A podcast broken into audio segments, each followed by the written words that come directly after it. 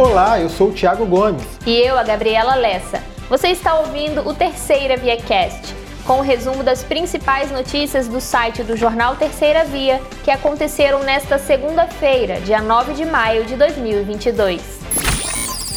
O prédio da Fundação Cultural de Campos, onde funcionou a Faculdade de Filosofia no Parque Leopoldina, foi alugado pela Prefeitura de Campos por meio da Secretaria de Educação, Ciência e Tecnologia para o funcionamento de uma creche-escola. O contrato, com dispensa de licitação, foi publicado no Diário Oficial do Município nesta segunda-feira. Segundo o documento, o valor global é de 60 mil reais com pagamento mensal em um contrato com validade inicial de 12 meses que foi assinado no dia 4 de maio. A publicação oficial ainda informou que no prédio vai funcionar a creche escola Dom Helder Câmara, localizada por muito tempo em um imóvel quase vizinho à Fafic.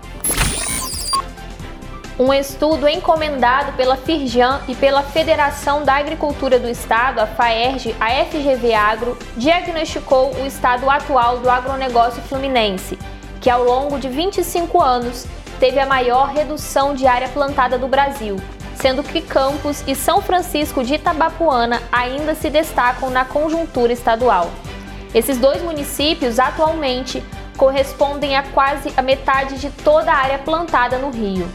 O diagnóstico do agronegócio fluminense, apresentado na reunião do Conselho Empresarial de Agronegócios, Alimentos e Bebidas da Firjan, é o primeiro passo na busca por um plano de ação para revitalizar as cadeias produtivas do agronegócio fluminense, tendo em vista que o Rio é o segundo maior mercado consumidor do Brasil. O estudo mostra o estado na última colocação do país em quantidade de área plantada. Ao longo de 25 anos, de 1995 a 2020, a queda foi de 62,4%, a maior redução do Brasil, enquanto a média nacional aumentou em proporções semelhantes, 60,8%. Essa queda já mencionada gerou uma perda de 1 bilhão de reais no período, considerando os dados já deflacionados. Em termos de valor real de produção, o estado está na antepenúltima colocação, com queda de 32,2%. Para o Conselho de Agronegócio da Firjan, esta é uma mostra da urgência em se recuperar o setor, que tem um enorme potencial após décadas de falta de investimentos dos governos e da ausência de políticas públicas voltadas ao agronegócio e à indústria de alimentos o momento epidemiológico que reflete aumento discreto para internações e novas infecções pelo coronavírus em campos foi debatido nesta segunda-feira, durante a trigésima reunião do Gabinete de Crise e Combate à Covid-19. No encontro virtual ficou definido a permanência da fase branca e alerta a população para as doenças emergentes e reemergentes que voltaram ao cenário epidemiológico, como é o caso da dengue e hepatite. Até a última sexta-feira, a cobertura da primeira dose contra a Covid no município era de 81%, considerando a população elegível para a imunização, que são as pessoas com idade acima de 5 anos. Já a segunda dose é de 70% e a terceira dose soma 35,4%. Durante o gabinete de crise, também foi debatido o ressurgimento de casos de dengue com circulação do sorotipo 2 na cidade, que é um vírus mais letal que os tipos 1 e 4. Também foi feito alerta sobre os casos de hepatite aguda infantil, que está cometendo crianças de até 16 anos no Brasil, inclusive com casos no estado do Rio de Janeiro, o que requer a atenção dos pais e responsáveis. Os primeiros profissionais do Médicos pelo Brasil, programa que substituiu o Mais Médicos, começaram a se apresentar na Secretaria de Saúde de Campos. Nesta segunda, oito dos 15 profissionais que atuarão nas unidades básicas de saúde da família no município foram recepcionados pelo secretário de Saúde, Paulo Irano, e pelo diretor de Atenção Básica, Rodrigo Carneiro. Os demais profissionais serão convocados para apresentação entre os meses de junho e agosto.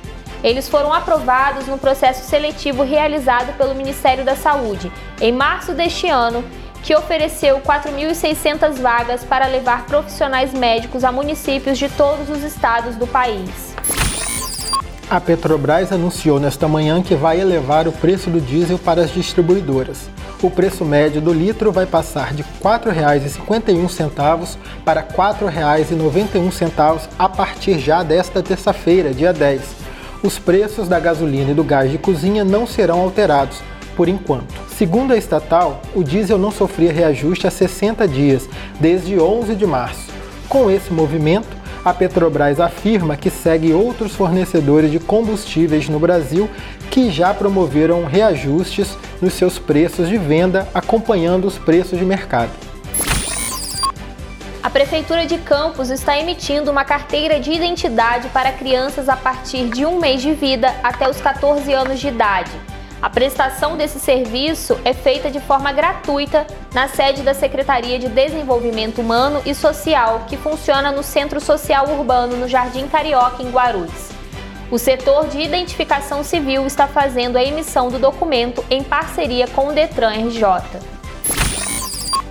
Na área rural de Campos dos Goitacazes, a 15 quilômetros da cidade, um prédio do século XIX se destaca na paisagem é o imponente Solar da Baronesa, um exemplar do que foi a aristocracia local. Nos anos de 1970, foi doado pelo antigo proprietário da usina Sapucaia para a Academia Brasileira de Letras, a ABL.